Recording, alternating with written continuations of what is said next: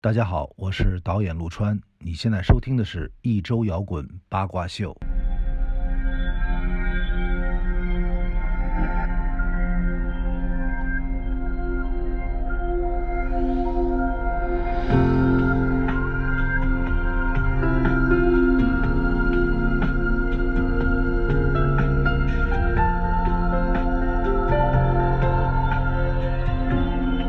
收听一周摇滚八卦秀。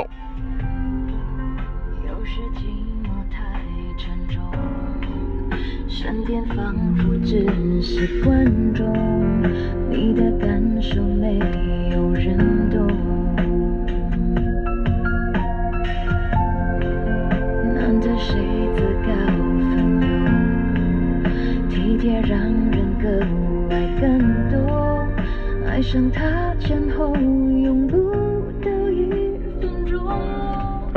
这个听到熟悉的声音，不知道大家会不会有一些小激动？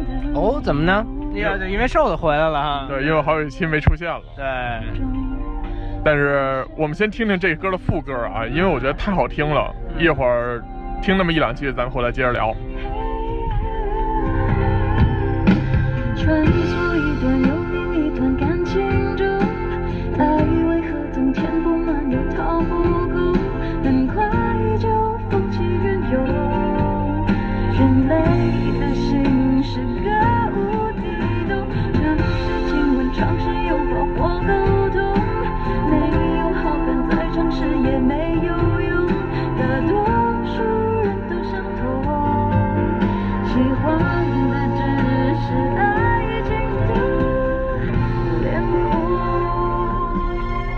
这个是来自于蔡健雅，蔡健雅老师的呃这个蔡老师的无底洞。啊，对 这么说好像不太雅。对，这好像人背债了似的那种感觉。不，不是我，我我是说有点色情啊，真是不太好，不太理解这个。哦然后今天跟大家这个说个情况，因为这个土地老师抱恙了，啊，然后他已经连续多长时间？呃，一周多。一周多就是连续熬夜加上早起，然后终于这个脆弱的小身板儿在方便面的这个摧残下扛不住了啊！是，这头发都掉了一大把。这头发主要现在有点开始这个卷曲了，有点像方便面了，开始啊。方便面男孩现在是啊，然后这个土地老师抱恙了，所以这个今天是没有他的。然后大家来听听我们来聊这一期吧。我是瘦子，我是张天翼。哎，今天这个说的话题呢，大家在标题已经看到了啊，就是关于套路。对，然后套路，呃，一开始看这个词，好像都觉得不是一个什么好词是有点儿，就显得这人不太时尚的感觉。啊。那咱们一会儿再说这个主要的话题啊，咱们先说说刚才听的那首歌嗯，啊。这个蔡老师，这哎，这一说到蔡老师，我老想到一人，是这个高峰嘛？不是？啊，为什么是高峰呢？因为当时不是他签的在好好歌曲的上跟着蔡健雅战队吗？不是？哦，不是，不是，不是，啊是蔡老师这个这个词，哦，因为一个蔡 Peace，呃，不是，不是，哎不是蔡 Peace，哎呀，不是，不是，不是坤坤那块儿的。不是，我说的蔡和平啊。哦，也不是，也不是。啊！哎呦，你你咱这俩真的是不同步了这这真是不同步了对这个先说坤坤啊，啊！坤坤这两天了不得，哦，他最近又干什么？他发了一张 EP 啊啊，然后这个歌啊没听，主要原因呢是因为他他在某这个音乐平台他得付费收听，啊！觉得这个花钱听坤坤有点不太值当嗯，就是觉得呃难以置信的感觉，啊还不如买两瓶王老吉呢，就那个。对，但是这个这个坤坤的销量相当惊人，哦，是吗？一天的时间卖了五百万张，这么多啊？对，哦，那一张多少钱啊？一张五块，啊，那也不少钱呢。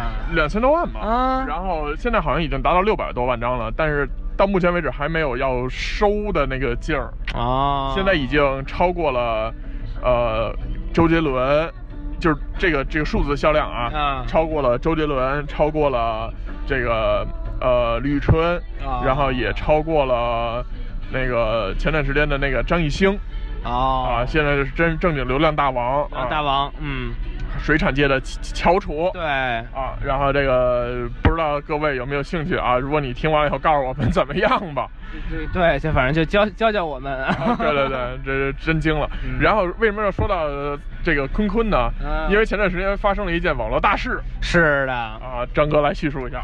这好像是源自于一个这个微博留言，哎，就是说这个周杰伦到底是谁呀、我看他也没什么流量，怎么你们都给他封为神一样的角色？他他嗯不是就这样流量，你跟我们这些新的这些这个 idol 们，你屁你跟我聊啥呢？对，然后结果呢，这些 老老妈妈们、老老老老年人夕阳红，对，开始这个非常生疏的参与了，就是进入了一下饭圈儿。对，然后这个事情呢，就是关于微博打榜话题榜哦，哦微博的话题榜，微博超话超话啊啊，超级话题。然后这个呃，所有的这个，我觉得啊，这个事件应该很多听众都参与了。是的，就是在微博上去为这个自己曾经的偶像，然后去获得积分，完成微博任务，然后帮他来把这个积分送到这个超话的榜上来。对，然后这个事件呢，也是呃，当天是破亿了嘛，相当于这个超话的这个是这个量啊，然后破亿了。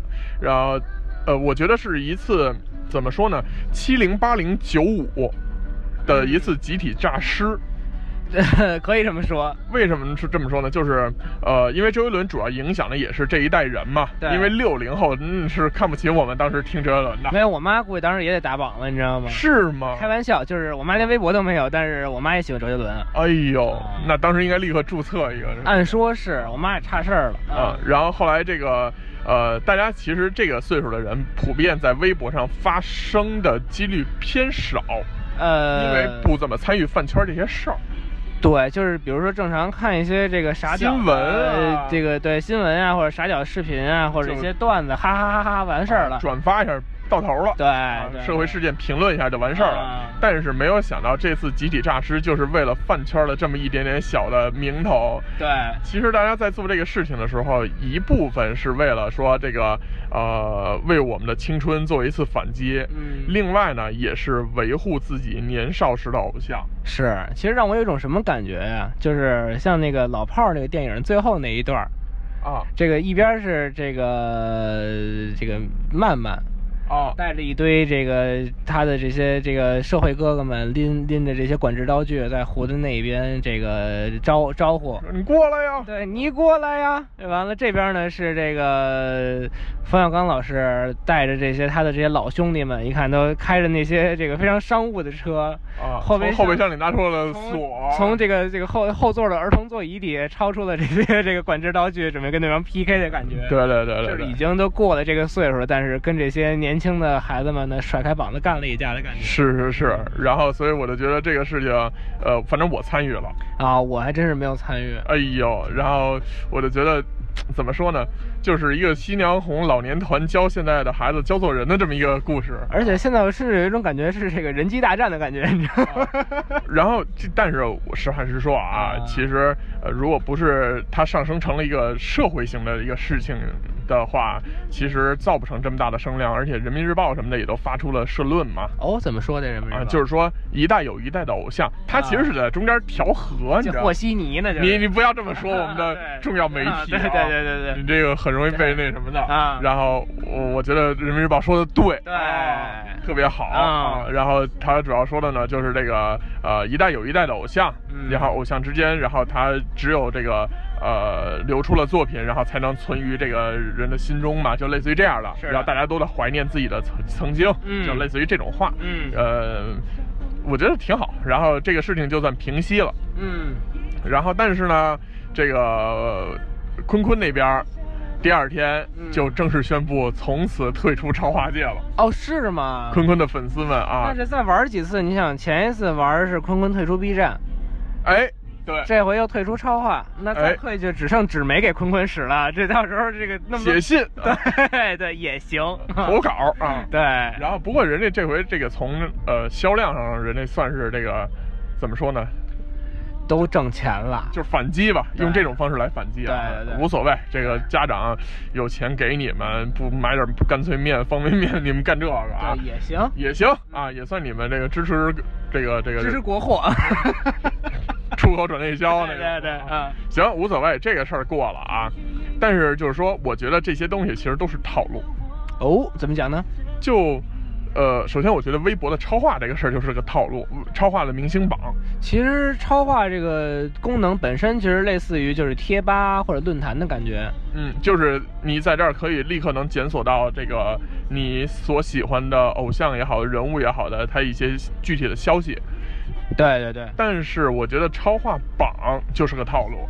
对呀、就是为了让人，其实跟主播打榜那个道理是一样的。对他这个套路就是希望你不停的参与，不停的去完成一些东西，然后让你所喜欢的人顶上来。对，但其实做这件事情的本身，你自己并不能获得什么，可能就是一种心理上的快感。哎，获得就玩的获得的就是这心理上的快感。你说那些花好几十万这个给主播打赏那人获得什么呀？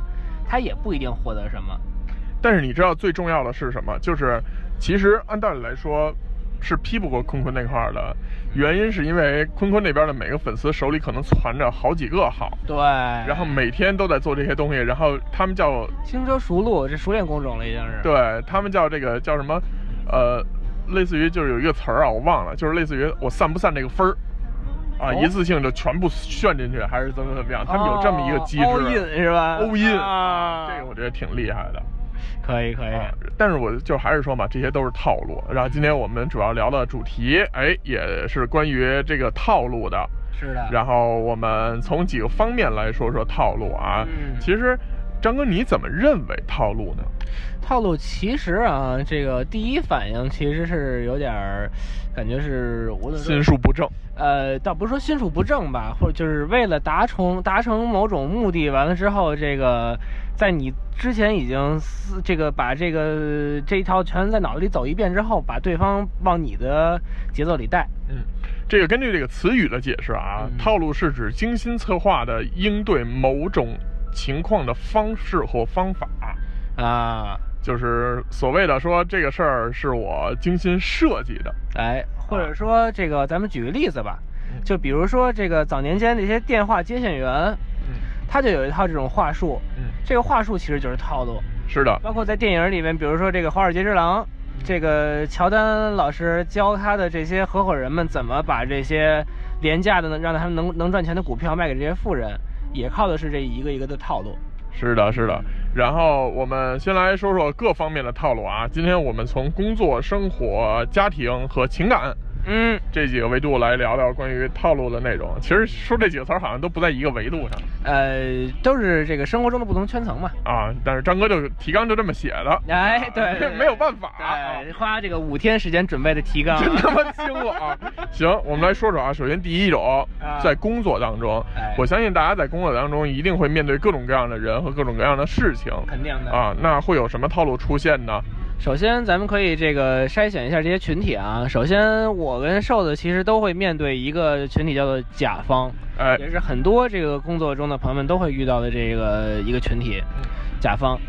但是这个甲方呢，应对的时候就会出现一些的这个，因为它毕竟是工作嘛，工作就是你你要把这个工作完成，把事儿干好，把钱挣着了，这是你的核心目的。就是有时候呢会缺少一些这个掏心窝子的这种真诚。哦，你是这样的吗？我感觉有时候是这样，也看人啊，因为我特别好奇，你怎么套路甲方？嗯，倒不是说套路，拿这个之前的一段工作经历举例子吧，比如说当时是跟他要开一个他们的一个类似于他们的供应商的一个会哦，啊，然后呢，就是他需要在这个会里展示一下自己集团的实力，嗯，就是他们自己这个乱七八糟，我们多少全全国多少这个地儿多少家这那的，完了之后，这个我们有多么辉煌的历史。然后在这个提供他们提供的，因为我们要出设计嘛，他们提供的这些这个文字和图片物料里呢，就出现了各种各样的纰漏。然后后来这个跟他们打过几次交道之后，在做这个事儿的时候呢，就是会有一个小套路，就是说，嘛，这其实也不算套路，就是工作技巧吧。就是说，你提给提供给我的东西，就是需要比如说邮件你要抄送一下谁，然后等他确认之后，我们才开始动工，省得你到时候给我们这儿这儿错那儿错一点，我们不能一个一个从从这个设计工程上给你改这东西。当然有这么一个算是，其实不太算套路，好像算是一个工作经经验呃，我觉得是技巧。啊，就是你需要有内容确认嘛，然后而且一般你在完成一些这种工作的时候，按道理来说，在合同当中都会明确规定。对，但是主要是那个甲方确实是不太专业，有时候干的事儿有点马马虎虎的。啊，好，然后这个我套路甲方，我实在是没怎么套路过，哦而且我都是尽力的和甲方成为朋友关系，啊，就是其实我特别理解他，你知道这个当甲方啊，我自己也当甲方，嗯，同时我自己也当乙方，嗯。我相信大家在生活中或者工作当中非常经常遇到这种情况啊，因为你可能还有下家，对，你当然也有上家，有时候你也会成为上家。但是遇到这种情况呢，我为什么能理解甲方的感受，就是因为有的时候你成为甲方的时候，有的看起来你是强势的，但有时候你是弱势的。对，就跟这比如呢个就跟这个欠钱的是大爷是一个道理哎，不是，嗯我说的是在工作这个项目当中，啊。就比如说，呃，你的乙方正在为你去完成这个项目去做一些准备和一些努力的时候，啊，其实你是很担心他完不成或者完成的不好的。或者说，再有一种情况就是说他，你你为什么要找这乙方？因为你在这个领域不是专家，而你找乙方相对是专家。是的，他有时候就会有会有术业有专攻嘛。对对对，就是有时候可能会，这活儿可能，比如说他给你的是一个八十块钱的活儿，但实际上你给他的是一百二十块钱，但你期望的是一个一百块钱的活儿对，啊。然后就是就是在这个过程当中，所以有的时候，因为你还要完成这个需求，对。所以有的时候乙方虽然他很恐惧你，或者是他很期待你给他一些特别好的反馈，嗯，但是你也很担心他因此不认真不努力。对，所以我觉得有的时候甲方也是这个弱势的，然后就需要和乙方成为朋友。你不要千万不要高高在上。对对对对对，然后另外呢，当你作为乙方的时候，你同时也要去理解甲方，因为甲方对和你的这个项目的对接人，也许他的上面还有领导，肯定你你帮他完成这个工作的时候，其实你甚至要帮他想一想，他如何向他的领导汇报。哎，所以在中间要做一个调和关系，嗯这个关系就是所谓的套路嗯啊。这个我的套路一般都是和对方成为朋友，当然这个成为朋友的过程当中是是认真与真诚的和对方成为朋友，。不是为了套词儿而成为朋友对然后操，咱俩就是兄弟啦，什么这那，肯定不能出现这种这种对对对啊。啊，这个可能是赌博那块儿。对，然后，但是我会从言语之间进行一些套路，嗯，怎么讲呢比？如说，我的乙方在完成一个作品或者完成一些内容的时候，嗯啊、出现，呃然后发布给我看，让我来确认。嗯当我看完以后，我觉得没有达到我心里的要求或需求的时候，我不会上来就跟人家说一二三四五，你怎么怎么回事儿。嗯，我会跟他说辛苦了，嗯效果还挺不错的。嗯然后如果把某某某某某什么什么什么进行怎么怎么怎么样的调整，我觉得应该效果会更好。啊，首先，这个套路的方式就是：第一，你要肯定人家的付出和努力，对千大家千万不要在工作中吝惜自己的夸奖。对，这个特别重要。嗯就是人家看见你夸奖之后，人家说实话干活是快乐一些的，而且是的是说会认真，或者说他是会得到成就感。对对对对，所以大家千万不要吝惜自己的夸奖。第一件事情，先要肯定对方；第二呢，在肯定的同时，说出你的建议，一定要谦虚的说出你的建议。对然后在这个建议你说完了以后，并且让对方把主动权交给对方，就是你觉得这样会不会更好？哎对，这个其实在咨询他的意见，然后以对方专业的角度，然后让他做这件事情做评估对。啊。像比如说，尤其我们在遇到一个比较常见的这种情况，就是作为甲方的时候遇到这种情况，其实是在比如说这个录完音之后，对方提交这个混音作品的时候，混音这个工作的时候，经常会出现这种情况，就是你肯定有需要修改的地方，或者有一些要提意见的地方，但这个提意见的这个就是需要一些技巧，就是比如说这个，哎，真的是我的这个效果真的比我预期的要好很多。嗯，但是比如说几分几秒，这个什么音准是不是可以再修一下？几分几秒是不是可以这个混响再稍微小一点儿？这种东西，就其实就是让对方拿到这东西之后，首先知道啊，我还有修改的地方，但是他干这活干的不难受。嗯，对，还有一个小套路呢，就是当你需要对方去修改的时候，嗯我觉得呢，就是无论你是甲方也好，是乙方也好，是怎么怎么样也好啊，你需要去汇总身边所有的意见，然后你先自己过滤一轮，对，同时呢，将修改意见列一个 Word，嗯，给人发一二，三四五六七，嗯，一定要标明统一一次性发给人家。哎，别七嘴八舌的，因为有的时候，大家现在呃，在工作当中，因为你有很多的这种即时通讯类的软件，比如说微信啊什么的，很多人都是在一个群里或者怎么怎么样，哔啦吧啦一顿说，嗯啊，左一个右一个，左一个右一个的。嗯但是其实你把这些东西列出来列好了，甚至如果你可以截图的话，把这个截图放上去，一个一个配图，嗯这样的话会更明晰。然后大家其实这是减少沟通成本。对，你把这个东西发过去以后，然后顺便补充一句，如果有什么问题的话，我们再随时对。对，包括其实有一些这种就是行业相对更精一点的人，他会提要求，就是说你有修改意见完全没有问题，但是我只对一个人，嗯。就你们的消息一定要汇总到一个人告诉我，省得因因为有时候甚至是属于你们几个人还没商量好呢，就都给我提过来了。嗯，啊，就很难受。对，然后尽量不要出现反复修改的情况啊。啊但是现在这些制作公司什么的也都挺厉害的，就是一般合同里都会签署，就是修改不能超过三次啊，或者什么哎，对，但是这些到最后也都是屁话，你知道吗？我我觉得这是需要的 一个，基础约束吧，就我觉得是。需要的，而且我觉得这种约束应该认真执行。其实是，尤其是你对于对于甲方来说也是，你这几次之内改好，你最后要活的是你啊，要这东西的是你啊，对吧？人家说说实话，这个到时间的时候，假如说真到 deadline 的时候，真的说这个不行了，凑合凑合这东西也能也能顶上去，人家把钱挣了，但是你之后你可能就不好交代了。嗯，对，好，我们来说另一个啊，在工作当中呢，就是面对于同事，哎，同事这块受的有什么这个应对的小小技巧吗？各方面的？各方面的呀。对，呃，我觉得同事之间特别容易划分，我不知道你有没有这种感觉？站队吗？不是，而是就是类似于所谓的这个气场相投，或者是互相看得上，然后大家就会莫名其妙的在一块儿多玩了。这很正常，嗯，太正常了。你又不是两三个人的一个小小工作组，你既然是一个公司的话，而且根据你项目不一样，你肯定人会分堆儿的呀。对。然后我觉得就是这个一定要，如果你在经营一个公司啊，或者你在管理一个团队，千万不要吝惜你的这个工所谓的工资帽。就是你这个团队里的工资帽到达一定什么峰值，比如说总数是一个什么数，但是就大家都在想说尽量压缩压缩成本什么的。我觉得千万不要吝惜你的工作帽呃工资帽，原因是你在你的团队里一定要招进来一个傻逼啊啊！我觉得这是我自己内心的套路。啊，因为当这个团队里出现一个这种大家都特别瞧不上人的人的时候，剩下人会特别团结。巨团结，对而且特别特别团结。啊我觉得这个招进来这个不太行的这个人，你也不要给他分配太多的工作，嗯，他就负责当傻逼是吧？他就负责当傻逼嗯，只要不给大伙儿捣乱，对平时生活当中怎么傻逼任随他而去，啊，就让他霍霍去。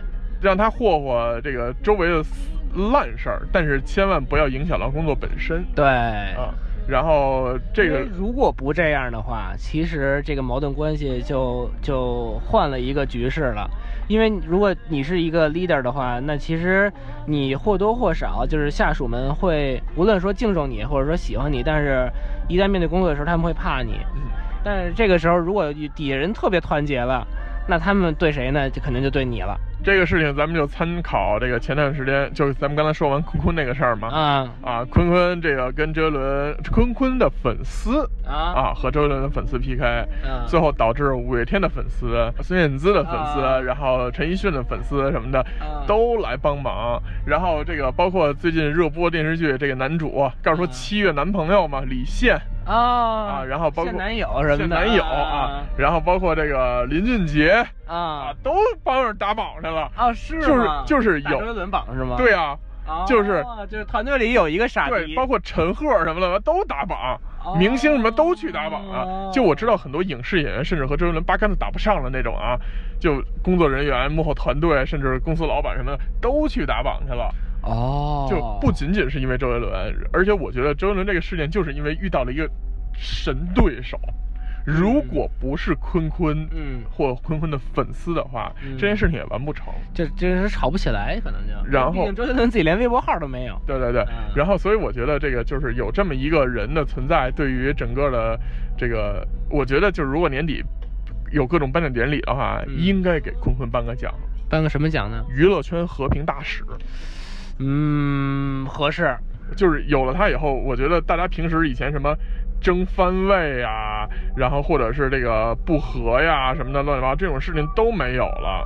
而且很多人就是在这个呃，大家都知道所谓这个流量的这这么一个词啊，嗯在新的一批流量出来以后，以前那些所谓的老流量，就是那些出口转内销的，嗯，比如说 什么鹿晗啊，啊，然后这个凡凡啊，更早的韩庚啊什么这种的，就他们现在都好的不得了啊互相之间谁发了片什么的都互相转发，啊，我觉得特别好，嗯对，一下就和谐了。圈子里确实也需要这个稍微 peace 一点，没必要说互相跟那儿谁瞧不上谁掐架什么的。是的，是的，是的啊。嗯然后这个是面对同事，张哥有什么套路吗？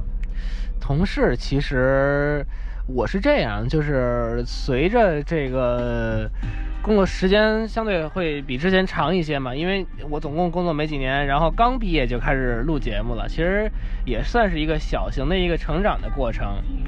呃，我是属于这种，我会我会对人有一个分辨，就是对我好的同事，那我肯定是百分之百真诚的人。但是有时候你能看得出来，他对你是有一些，无论是说想踩你一下啊，或者说，呃，想想就是工作中的避世，呃，对，就是我会尽可能的划清一些界限。就不理他是吗？对，就是那如果人家有事儿找你说什么乱七八糟的该开会、该合作、该一块儿弄事儿，正常弄事儿没问题。啊？那他要是私下，比如说这个说，哎，你想吃什么什么东西，咱一块儿去什么什么的。呃，我减肥，哦，你会用谎话去搪塞过去。怎么谎话？我确实减肥啊。那比如说人家说，那个晚上有，哎，我这儿有两张票，要不然你晚上也没什么事儿，咱看电影去吧。嗯，对不对？我晚上可能有事儿，因为最近确实是我晚上天天有事儿。然后，哦然后要不然就是这个事儿，他有时候提一嘴之后，你其实你的基础反应，或者说，就你的一个就是反应吧，就是说啊，好啊，好啊，然后你不不去提下文的话，有时候他会他也就明白什么意思了，就是明明面上过得去，但是实际上我不需要跟你私交这么好的一个信号。哦，你是这种，但是你也会做比较柔和的这个当然个方了，式。对，比如说操，这这是不是不是那个让你来看电影去吧，滚蛋！我也不能这样，对吧？我不会说滚蛋，但是我会更直一点儿。不去句号。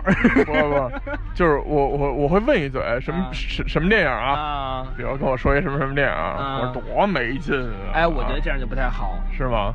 就是我会选择，哎，行啊，哦，对不起，不行，就是第一反应一定要，而且不，我觉得是不太好去贬低人家喜欢的东西，无论是人家到底出于什么原因邀请你看电影，哦，我觉得是这样会好合适。，对你比我有套路，我这一块儿。哎，啊，好，然后这个我们说说在生活当中啊，嗯面对朋友嗯，有什么套路？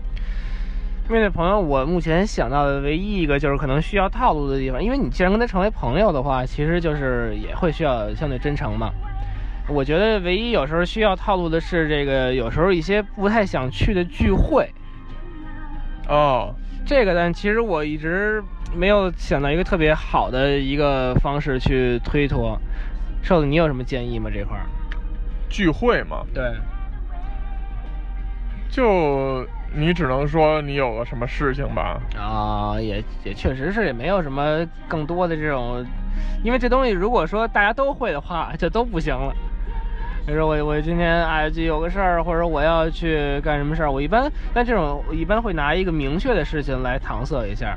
嗯，比如说啊，我要要排练，或者说这天有什么要要去这个要要单独约会，你看，你看看你们这这乐队都干什么使呢？就是搪塞别人使的。也不是也不是，确实有时候真是排练，就是因为时间确实约的不太巧，而且这个最近也也是想多多排一排嘛，所以确实是乱七八糟的事儿挺多的。啊，我我想想，面对朋友，其实我可能会出现一种套路嗯啊，就是如何和对方迅速的熟起来。哦，怎么讲呢？呃，我觉得就是两个人刚认识的时候啊，无论你是从工作当中，还是莫名其妙就认识这么一人，或者是别人的朋友，然后后来也逐渐的成为了你的朋友。嗯大家一开始无法避免的一个事情就是尴尬，那肯定的。尤其是不太熟的两个人突然乘坐一一个车，或者是突然就是剩下人都临时去了干嘛去了，然后就剩你们俩的时候，嗯这个尴尬感以前是我一直没有办法去解决的一个难题。啊，后来我发现啊，就是有几种套路可以让你缓解尴尬。首先，第一个呢，问对方听什么音乐；啊第二呢，问对方看什么电影；啊问对方喜欢什么明星。啊然后你迅速从你自己的脑子中的资料库里边去找跟这个事情相关的东西去聊。嗯第二种方法呢，就是当你知道他喜好，比如某个明星或者某个电影，或者怎么怎么样的，嗯一定会跟人有关嘛。对去搜索到你自己立刻能积累的这个人的八卦或者是什么什么的。好的，你知道吗？他就跟那谁还好过呢。对，然后这个事情就迅速能让彼此熟络起来。啊。因为其实聊八卦是一个特别牛掰的，就是对迅速对对，为什么女生之间有时候不那么掏心窝子，就想聊点八卦，就是这个原因，我感觉。对对对，然后呢，但是这只是对于这个异性啊，或者是其他的人啊，男的之间啊最好的方法，其实是在他面前说脏话。啊，对，这样就显得你跟他相对会近一些。说白了呢，其实呃，当两个人都想互相成为朋友，并且彼此没有恶意的时候啊，嗯大家都想说怎么迈进这个更近的这一步。嗯，那实际上，大家都是说担心对方有所防备。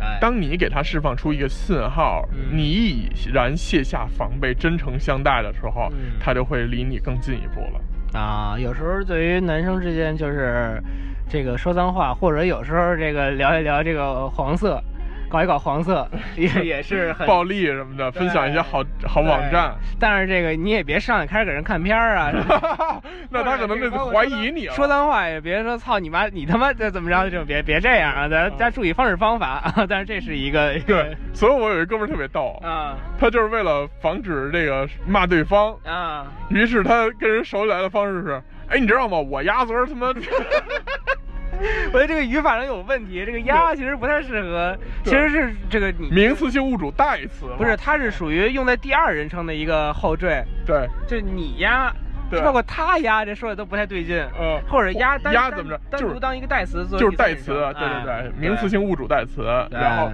但是结果他用在了自己身上。我压，就显得这个 我压昨儿他妈去哪儿了哪儿？哎呦我操，给我丫烦的，我这就特别没溜儿，但是就特别逗啊这个效果的出来。我觉得这可能也是他的一个套路。对，也啊行。但是其实，呃，我我其实，在之前认识一些朋友，也会这个用一些这样的小套路，就是说。提一些这个大家能有共鸣话题的共鸣的这些话题来拉近一下这个关系，来避免尴尬。但现在其实有时候，说实说实话，有点懒得干这个事儿了。怎么讲呢？就是我懒得去这个打开我的这个搜索引擎去搜索一些资料库，然后跟他盘道，除非聊的是我感兴趣的。哦我现在是比较我比较被动，你知道吗？这个被动接受。如果对方能提出一个这种有意思的让我聊下来的话，就还行。但我现在其实不太会愿意主动去聊一什么事儿。哦，是这样的。行，然后这个呢，就是关于朋友之间的啊，生活朋友之间的套路。我特别想问问你啊，嗯就是在生活之间之中呢，一定还有一个方面呢，就是家庭，哎，很重要的一环。就是你对于亲戚或者是自己的家长有什么套路吗？先，咱们先说第一个啊，嗯对于亲戚，我觉得这个其实我们生活的时间里，平日当中和亲戚接触的机会并不太多。对，因为工作本身也繁忙，然后晚上有时候再有点事儿，回家就挺晚的了。对，当然有有些家庭是这个经常走动的啊，但是我并不是这种的。然后，所以呢，我们一般和这个亲戚相聚的时间呢，大部分都是在过节，哎，对，逢年过节的时候，嗯，那过节的时候，你觉得和亲戚之间有什么套路可以使用吗？嗯，会是就是我没有什么太多套路，但是有时候比如说像不常见的那些亲戚，就是片儿汤话会多一些。怎么讲呢？说这个工作怎么样啊？啊，都挺好的。交朋友了吗？交了。怎么样啊？啊，还行还行。上班累吗？挺累的。最近这个这乱七八糟这事儿也挺多，这这快快成我口头禅了。乱七八糟事儿挺多，确实是挺多的。然后那个听说你还这个平时还出点柜了啊！哎，对对，我这这这有零嘛，不有一嘛，什么这种，开玩笑。然后其实会就是认他有点这种这个这个，他想听什么说什么这意思。哦，包括这个有时候这个稍微熟了，有些亲戚会问啊，现在这个月挣多少钱呀、怎么着的？我可能就是会掂量一下他孩子的收入，然后看是说实话还是少说点儿。哦，啊，就是给人留点面子嘛，就是让人觉得、嗯。啊，这个这这个自己孩子过得挺好的，也没必要说给人添的我操我一月挣好几十万，就这种开玩笑的这种话，然后就是都别给人，对，互相都别添堵啊，这是一个我的小套路。啊，你的套路其实我觉得就是有的时候过年的时候啊，其实长辈啊是跟你没话搭了话呢。对，说真的啊，啊，我觉得长辈们跟我跟我我的我父母啊或者什么的吧，他们那辈儿应该还挺有的说的，对，因为人家毕竟这个以前岁数一块儿长起来的，对一个岁数一块儿长起来的，人这共同语言会比较多。无论是说这个退休了呀，去哪玩啊，或者身体啊、看病就医啊等等等，房产啊，他们肯定有的聊。对。但是我说真的，我跟这些不太熟的这个长辈们其实没有什么话。一般人家跟我说话呢，也就是因为给我一面子。对。啊，说一看我在那儿呢啊，嗯。随便聊两句，对，啊。少两句对吧？但是每当这个时候，就包括张哥说的那些问题，这都是大家在生活中，尤其是逢年过节常见问题。嗯，每次过节都得问你一遍，对。而且他们都记不住他们问了什么。，对。其实他们也没走心，对，所以我一般使用的套路呢，就是你认认真回答，啊，找入切口反问对方。哦，就比如说问我啊，最近工作怎么样？我说还行，但是其实吧，嗨，怎么说呢？最近这行业吧，都多少有点动荡，因为最近经济不是都整体下滑嘛。嗯哇，给他说一大堆，啊，说完一大堆以后，然后一般他会在我说的过程当中接着问我说，哎，对，是这个这个最近金融情况不太好，然后呢，嗯他可能会说点什么乱七八糟的。嗯我当他把他想说的东西叙述完了以后，嗯我会找一些口。我说您怎么样啊？最近退休金涨没涨啊？啊，对啊身身体还行吗？对我开始把他要问我的之前他准备好的那一套反过来使在他身上。哦，这样的话呢，就会显得我我好像还挺关心他们。但是会不会没问好就容易给人噎着不会啊？啊，不会不会，因为你会问一些比较中性的问题，而且你又不是在挑衅。对对对对对。那你要是问他，操，听说你涨没有啊？对，这是挑衅是。不是又失业了啊啊？对对，听说您孩子这幼儿园还没结婚呢啊？对啊干嘛？是不是不是 gay 吧？我对这是挑衅。，对，是您您那大孙子是不是中考没考好去去这个这个什么复读了啊什么这的？啊这这这是这是挑衅欠欠儿蹬的，就是嗯当然也有这个，我见过那种更混的套路，啊就是明知道人家出了什么事儿，啊！故意假装不知道，还要表现出惊讶。哎呦喂，这样啊？哎呦，那你可以赶紧看看去。哎，对对对对对对对，这其实大家也都能在家里听到啊，对七大姑八大姨的啊。对哟，他们家怎么那样了啊？啊，就跟楼底下那些老头老太太一个一一个路数。啊，住院了，什么时候事儿啊？没听说呀。啊，其实都他妈知道啊，对 就是没去啊。对然后所以这个，我觉得这些也都是套路啊啊。然后但是这个套路适当的应用吧，然后我我觉得应该是会让家庭和谐啊。其实这这些刚才咱们说的对于亲人的这些七大姑八大姨的这些问答呀，主要是什么呢？是为了让这个两边儿，而且是自己的父母特别过得去。是的，对，因为你说这个，你你给人少了一头，你是爽了，完了之后人记恨记不记恨你，记恨你爸妈。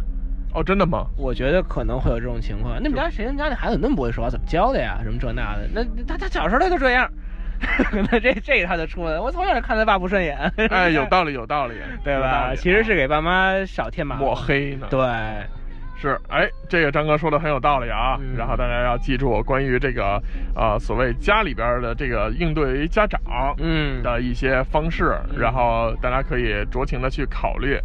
然后另外一种呢，就是不是这个这个外人了，嗯而是自己的家长，对，你有没有套路过？呃，其实也是有一些的，比如呢？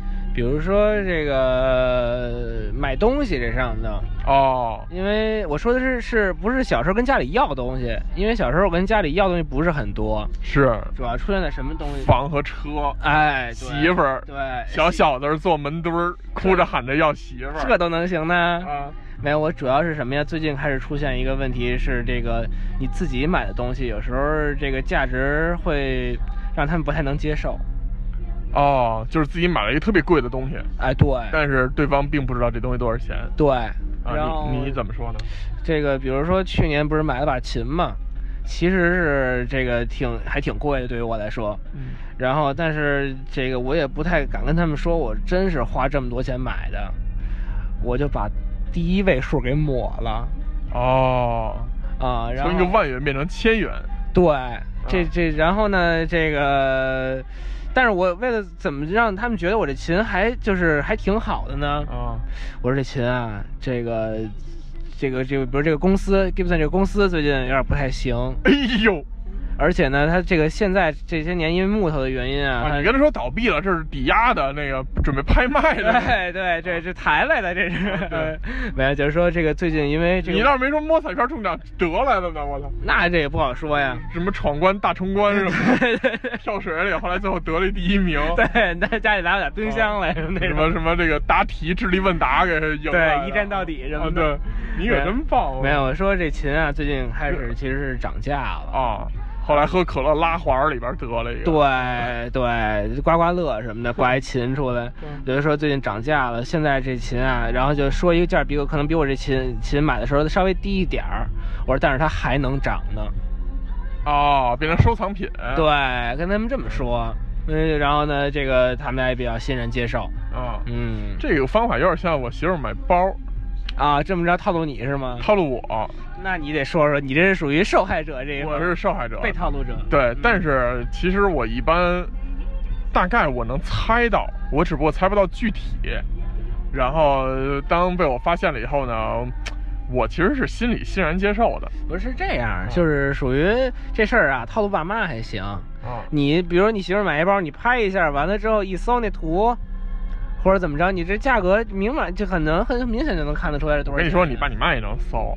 他们没有这个，他就跟这个他们不太会为周杰伦打榜，是因为他不太会，你知道吗？就是他们想搜或者想会，真能会。啊，是是是，啊就就跟我较这真儿，就是对对对，我是怎么回事呢？我是发现了以后，哎，怎么多出这么多包来啊？我得看看，哎，这个牌子，呃，应该是都有多少钱？那个牌子应该都有多少钱？啊然后一开始他还不跟我说实话，然后当我知道这个价格以后呢，其实我心里是我觉得 OK，为什么呢？啊因为你已成事实了，啊，对吧这钱也也已经都花出去了，已经花出去了啊啊。但是我会装作生气的样子反套路他，哦，怎么讲？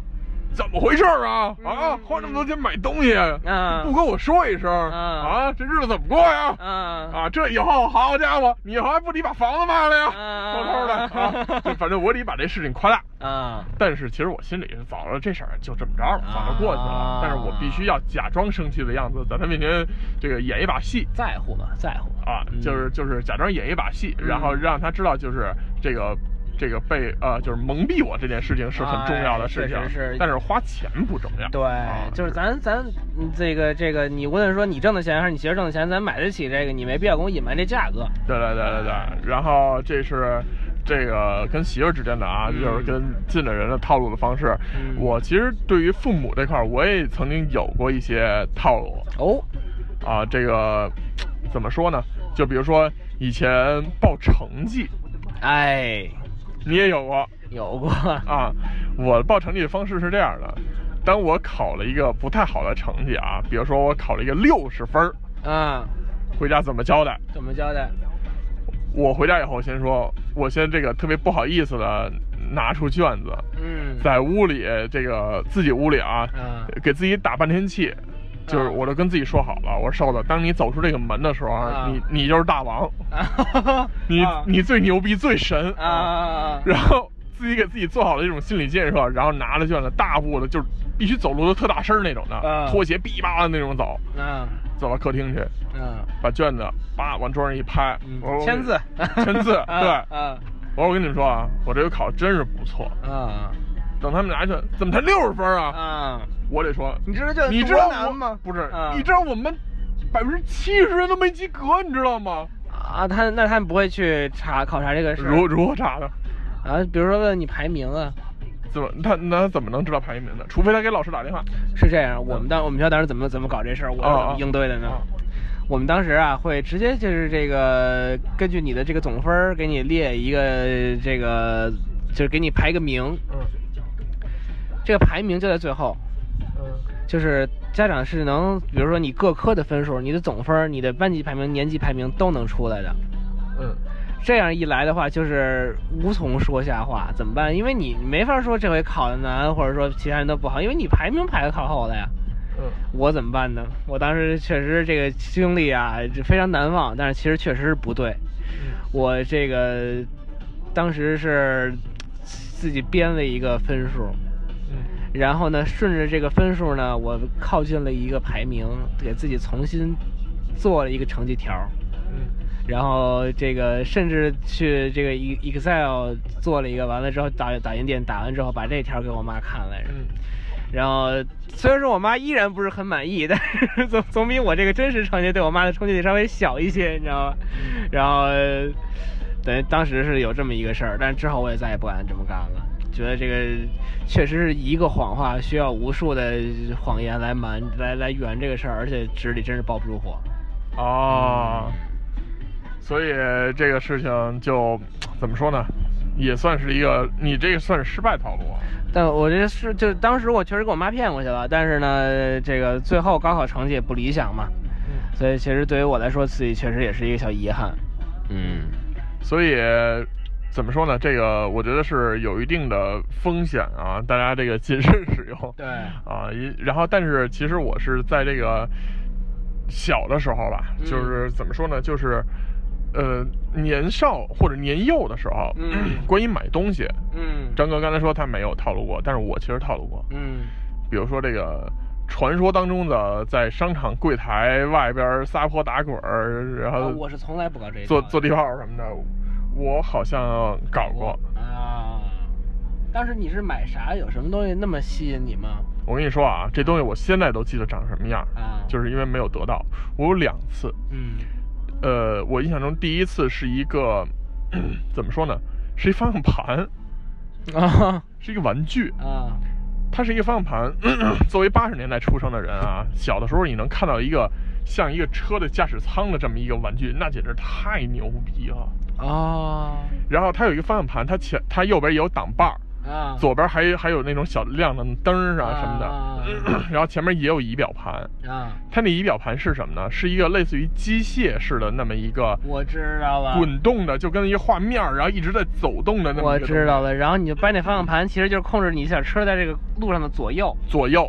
啊。然当时我记得超市里的小孩把这个为了看得清楚那亮光，把衣服蒙脑袋上玩那个，是不是那玩意儿？呃，有点像啊啊，就是那么一个东西。我第一次在商场看见的时候啊，以前这个商场的售货员，我觉得他们也有套路。嗯这个挺大岁数人了啊啊，这个阿姨们，她就非得在这个柜台上她玩这东西，啊，明白吗？其实按道理来说，这么大岁数人，他对这东西应该没什么太感冒了吧？对。但是他们就专门派出这么一个人来，就不停的在那玩这些东西，就一个一个转圈的玩。啊，就当他玩到那个东西，我正好走过的时候，我这根本就走走不动道了，走不了了必。须得要。我脑子里已经幻想出来，当我把它搬回家，躺床上或者趴趴沙发上或者趴桌上漂玩的，啊对那个状态，当时不懂漂移，就是啊觉觉得自己帅帅的不行嗯了，嗯太想要了。嗯但是呢，这个以前的商场有一个好处，就是这个都是柜台，玻璃柜台那种的，嗯然后后边跟一个柜子、一架子、架子那种的，就是那个价签儿啊，它都在上面挂着。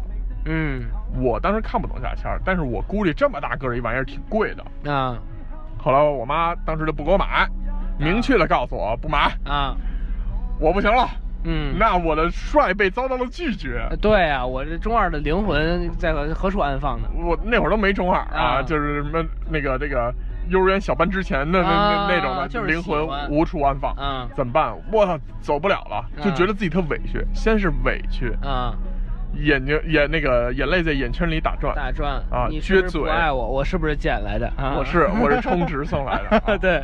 紧接着呢，下一步无果，啊。拉衣角，啊。拉袖口，啊。拉手，啊。无果，啊。生气，啊。跺脚，啊。怒吼，啊。然后这个踹玻璃，就是那个柜台玻璃。哦，但是小小时候没多大劲儿啊，也啊踹不碎，嗯踹玻璃，嗯无果，啊。然后最后就给我妈弄烦了，啊。我妈要走了，啊。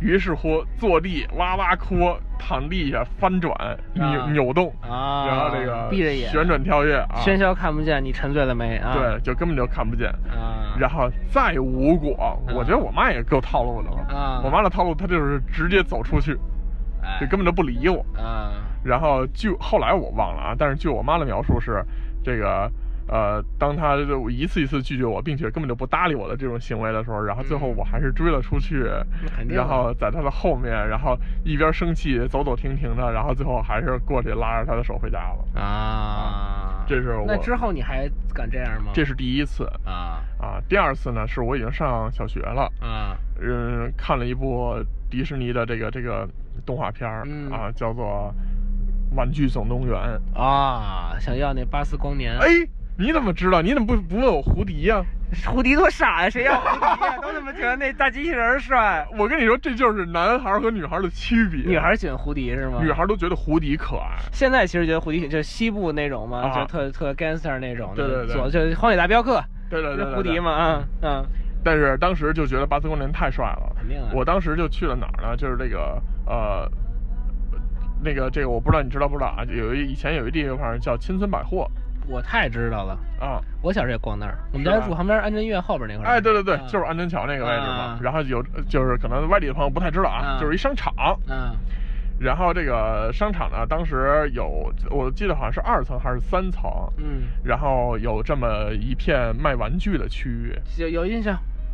上去以后呢，突然一眼就看到了一整排巴斯光年，哦呦，就和动画片里的包装什么的一模一样，一个太一个纸盒的太空那会儿船。其实还没太多假货呢，全那会儿应该都是正版授权。我觉得应该是，啊。而且上面全是英文，啊，没中国字儿洋气，洋气。嗯，帅，当时我一看巴斯光年嗯。在里边儿，啊，我操，我得救他呀。下巴带一旋儿，啊。冲我傻笑，啊，那不行啊！对，我这必须得拿得回家拥有。摁摁着他那个右边那个，把他翅膀弹出来，对拿他那个小激光枪射别人，哦对，我就不行了，高兴嗯高兴。嗯我当时一看，价格不太贵，那个时代大概卖五十多块钱吧，其实也不也不便宜呢便宜了啊。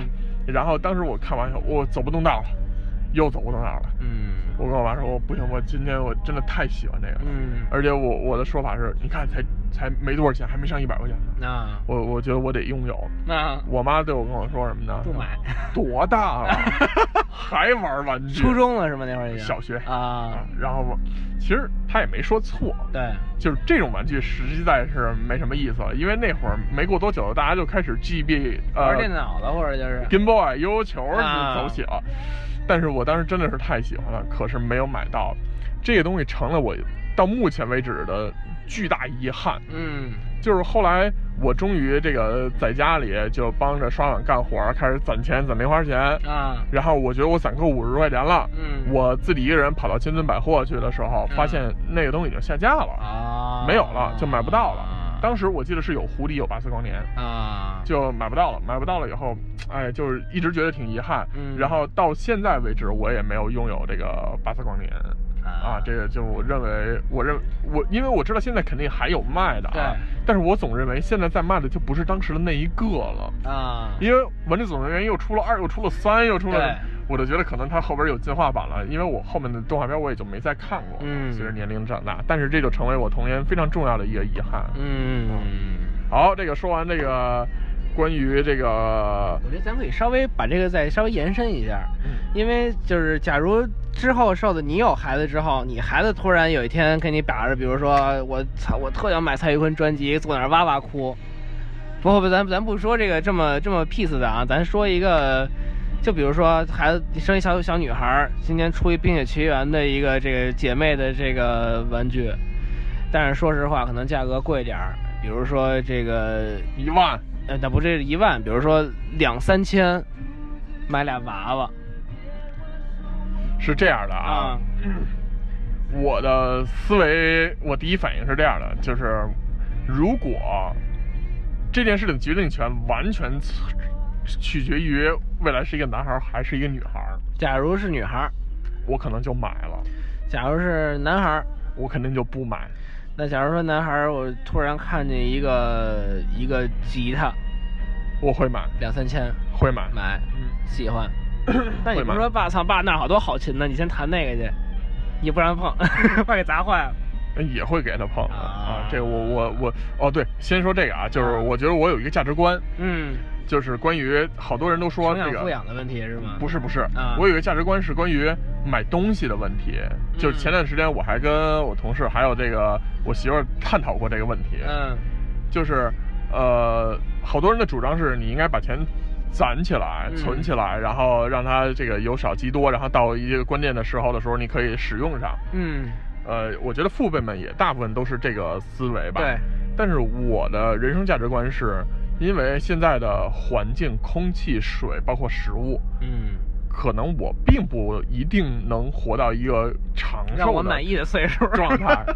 就是那天我跟我媳媳妇儿说的一个问题，就是比如说我最近特别想要一个什么什么东西，嗯。但是你可能就觉得，对你他妈能买包，你就不让我买东西是吧？啊。diss 你，啊。然后、我特别想要这个东西，然后结果你觉得这个东西太贵了，然后你跟我说等过一段时间再买，啊，但是其实我都无法确定说未来呃就是明天是灾难先来还是这个东西先来，嗯。就是我还能不能活到下星期，其实我根本就无法保证。嗯，但是如果因为一个莫名其妙的事情，然后最终让我没有获得这个东西，反而我却离开这个世界了，我觉得我没有获我觉得没有获得这个东西，不仅仅是我自己的遗憾，也同样是你的遗憾。啊，所以我的主张就是在你还可以享受或你还有欲望和需求的时候，去满足你的需求。其实是，就是这个观念，其实在转变，就是像咱们的父辈儿，嗯其实就是更多的思维是像受的说的前者这个思维，就是说我攒着这个钱，嗯以后给孩子花，或者说以后买房啊、买车呀、花大件儿上。其实到咱这儿呢，因为也加上这个，其实咱的心智都还没那么成熟的时候，已经开始这个上班开始挣钱了。嗯那有时候对于金钱的把控就没那么严格，就是会由着性的来一点儿，甚至有的这个在比如说在这个小额贷款上开始欠钱了，因为喜欢什么东西，嗯这个确实是消费观在逐渐的转变。但是瘦子说的这个确实对啊，就是。呃，我我是我是认同这个观点的，不能说他对或者错，就是说这个既既然喜欢什么东西就，就既然它又是能给你带来这么多快乐的话，就就就把这东西买回来没问题。但是同时呢，这个也要掂量自己的收入水平和这东西是不是能那什么。哦那关于你一月就挣三千多块钱，我就特喜欢这个，比如说我特想买换一 iPhone x R。但是实际上你的这个经济是背负不了这个的，那你有时候这些东西你就需要断一些这些这些念想。对，嗯这个我我觉得在这一块儿啊，我我是这么考虑的，我我想过这件事情，嗯就是比如说，呃，假设我挣两千块钱，嗯。啊，我想花一个一千八去买一个什么什么东西，嗯，我觉得是 OK 的，嗯。就是在我承担得了的情况下，对。我去做这么一个事情是 OK 的。但是如果说我挣两千块钱，然后这个东西价值五千块钱，嗯。需要我去背负一些外债，呃我无论是贷款还是信用卡还是怎么怎么样，我是不接受的啊。啊，除非我攒够了这个钱，我可以再去买。对。然后也就是说，我可以稍微努着点儿往上够，但是嗯。不可以因此去从别的地方从从别的地方去拆东墙补西墙，哎。这个是不可以的。对啊然后另外一个呢，就是关于使用这个物品，比如说有时候老邵也经常跟我说，嗯。说你怎么用什么东西都那么不爱惜呀、嗯。啊，就比如说这个电脑也好啊，是乐器也好啊，是什么什么东西也好啊，说人家都特别在意，然后你这孩子弄什么东西都特别不在意。哎。其实我觉得我确实有这个问题，嗯。但是我的对于这件事情，我的结论是，我买了这个东西，它应该是为我而服务，而不是我变成他的奴隶。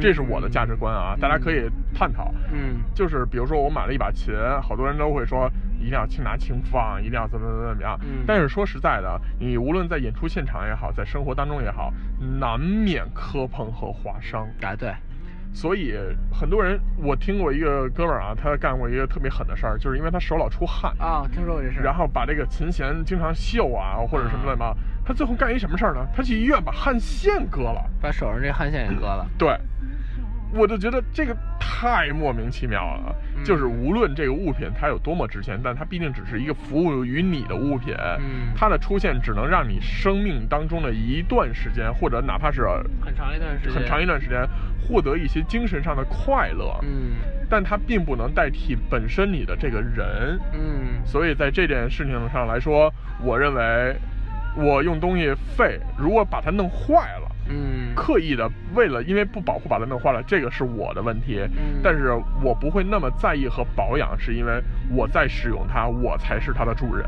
啊，这个是我的一个价值观。嗯张哥你怎么看待这种问题呢？你是一个在意的人吗？我肯定是在意的人啊，但是因为我是个金牛座嘛，这个它的价值很关键，你知道吗？哦，但是我首先也不会去刻意的毁啊，或者或者说我是一个比较爱惜东西的人，呃，但是我其实是能理解你说的刚才这个，比如说拉汉线这个这个行为，就是因为他对这东西太爱了。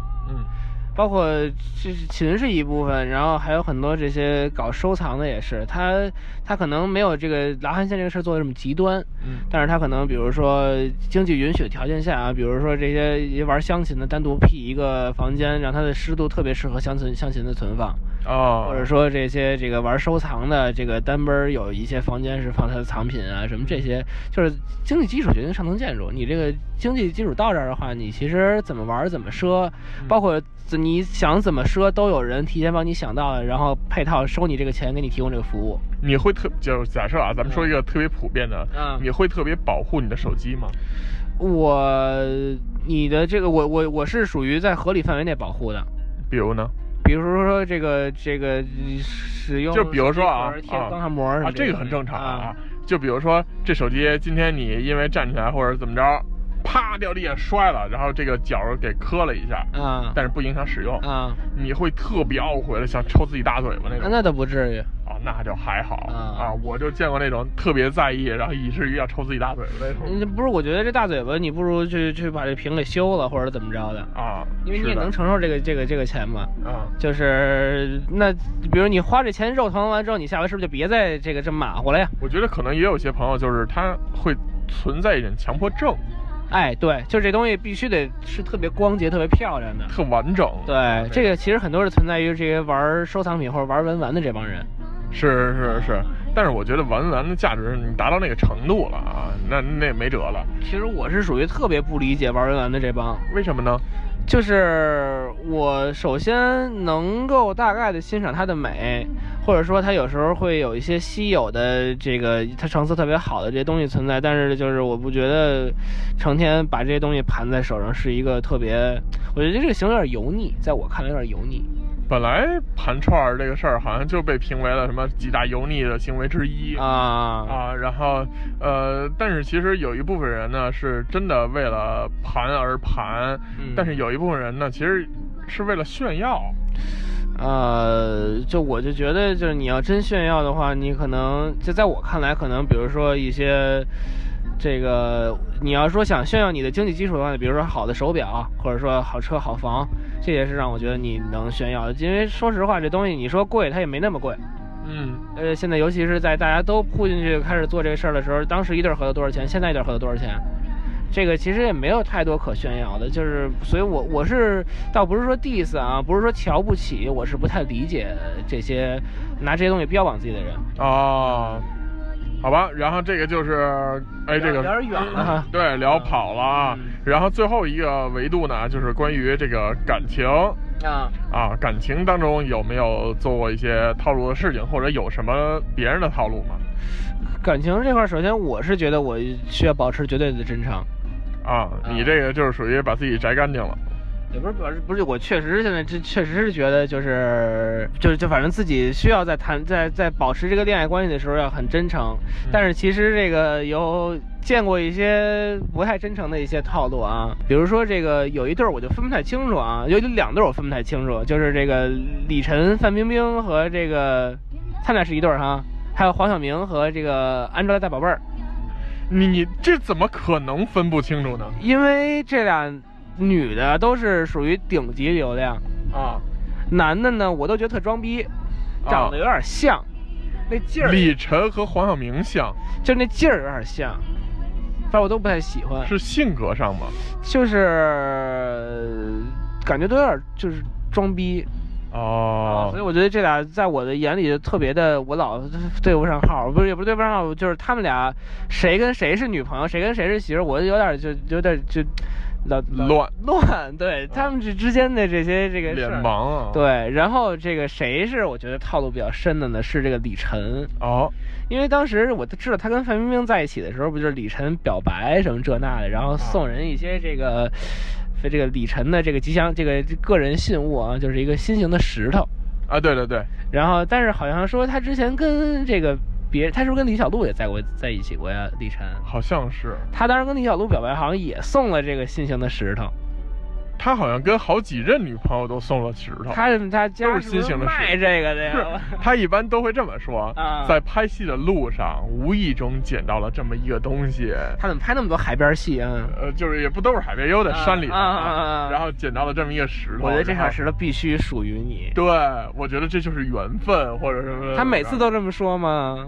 反正好像一个一一个后后来我记得后来有女明星就是把这些东西截图发出来了，然后什么的，哦，就是然后最后就导致这变成石头男嘛。啊，宝玉可能是对，呃主要可能是那个神奇四侠里边的那个。啊，对，石头人儿啊。对，然后反 反正李晨也是挺有套路的啊，啊。我但是我没有想到是，我觉得他这几个女朋友之间啊，隔的时间也挺长的，啊。怎么着呢，也有好几年，啊！但是没有想到这个好几年，他可能自己认为别人忘了，但是其实他把这东西用在了所有人身上。哦，他是这么着啊？啊，就我觉得也是厉害啊，这是人家追姑娘的手段，啊，这是典型的套路。对对对啊，瘦子，你知道别人有什么这种特别的套路吗？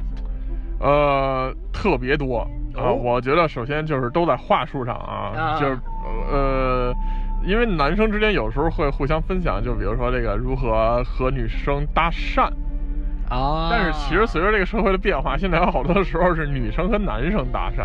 小哥哥、小哥哥什么这那的，对对对对我觉得特别没有意思。比如说啊，最原始的那种，同学，这是你掉的什么什么什么吗？啊，这板砖是你掉的吗？什 么对的？，这桥墩子是你的吗？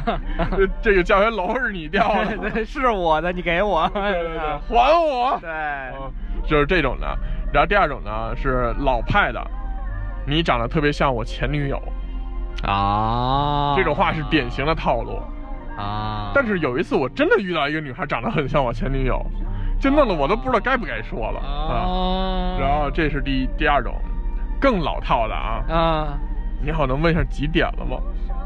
哦，这是什么套路呀这？是巨大的套路。啊，怎么讲呢？就是想跟人家女孩搭话，但是又不知道该怎么问，然后过去以后问人家现在几点了。当人家告诉你掏出手机看完了几点了以后，下一句就是你能告诉我一下你手机号吗？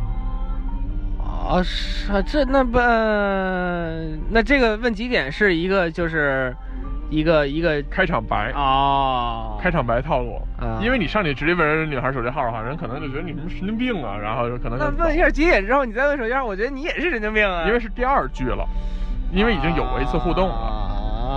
啊，所以防线就没有那么强烈了。啊，明白了吧套路套路啊嗯，然后这是最就是最原始最原始的一种的了。那有什么新型的这种骗局？不是这个妙招吗？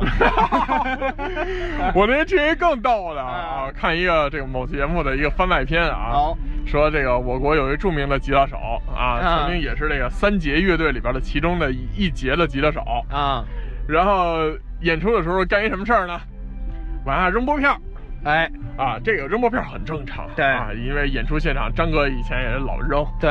然后送给这个现场的这个所谓的歌迷朋友们，对，其实就是都没有人发现，直接扔到地上了啊，对对对，扔拨片，然后啊，但是这个比如说当时这个三节里边其中一节的这个吉他手啊，嗯，也扔拨片，嗯，但是那个年代的拨片很贵，哦，听说过这，你接着说，你接着说这事儿啊，这个拨片很贵，可能十几块钱一个或者多少多少钱一个，啊。非常非常贵。啊那嗯说，哎呦，说怎么那么有钱，一场散那么多拨片？啊，但实际上呢，他都在这拨片上背面写上自己的 BB 机号，哦呦，我的天哪，这这招挺狠的哈，就跟。那个这个现在你印一部分像是写包小姐的感觉是一样的，你知道吗？我说张哥，你下回去演出的时候，你你也把你自己手机号写上面，然后你把它扔一个，你看你收不收啊微信或者短信的好友的那种。啊，这也交给各位这个乐手朋友们啊，对，这都是老前辈遗留下来的套路这是这是老传统，这是这个这太有意思了，我觉得。哦而且主要他那当时还是 BP 机号，我还曾经就是我知道这个事情以后，我还嗯幻想了一下，嗯会怎么样的一种情境发生下去。啊，可能是女生打了这个 BB 机号，然后并且呢就是呼到了这个中转台，啊。然后中转台可能就问说这个你选哪个，啊。然后他就会留言，啊。然后说怎么怎么着，然后两个人再怎么怎么见面。其实这中间挺复杂的呢，哦，这个故事还是挺漫长的。哦，哎，这个真是很这这个太太太深了，这个套路，我的妈呀！啊，我这还我的唯一的这个扔拨片的套路就是扔一个便宜点的，你知道吧？就是比如说这这这个桥段自己设计了一下，这个桥段需要扔拨片，我就把这个贵的拨片叼在嘴里，然后换一个便宜的，把这段弹完之后，噗扔出去，就完事儿了。这倒好，哎呦，我有点震了，这个有点震了，就有点像发名片的感觉了哈，就是。对，实际上人家这都是一些小妙招吧。啊不过其实想想啊，关于这个套路，我们其实现在说起来好像说，呃，里面有一些哄骗或者什么内容的成分，嗯但是你仔细分析呢，其实就是一些情商的体现。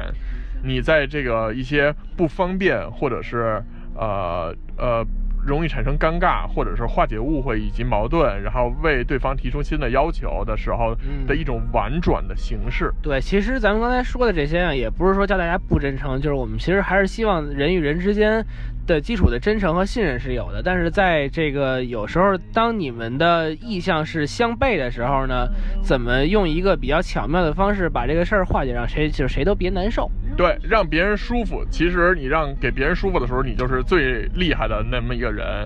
大家都觉得这个何炅对，何老师高情商的人，高情商的人，对他其实也运用了很多很多的套路，对包括对人的鼓励，说出的话，其实他所有的这些暖都是发自真诚的，对用这些婉转的方式让对方获得精神上的力量。对所以大家适当的使用套路的方式，然后也要去衡量自己身边或者是在生活中是否需要用这种方式。有的时候太直接反而会造成伤害嘛。对啊，大家去自己去权衡吧。对那我们也非常感谢大家收听这期节目，可以在平台上立刻订阅我们，因为这样的话，我们就可以有最新的节目发布的时候有有消息推送推送到你。同时，也可以在新浪微博搜索“一周摇滚八卦秀”找到我们，然后和我们进行互动留言。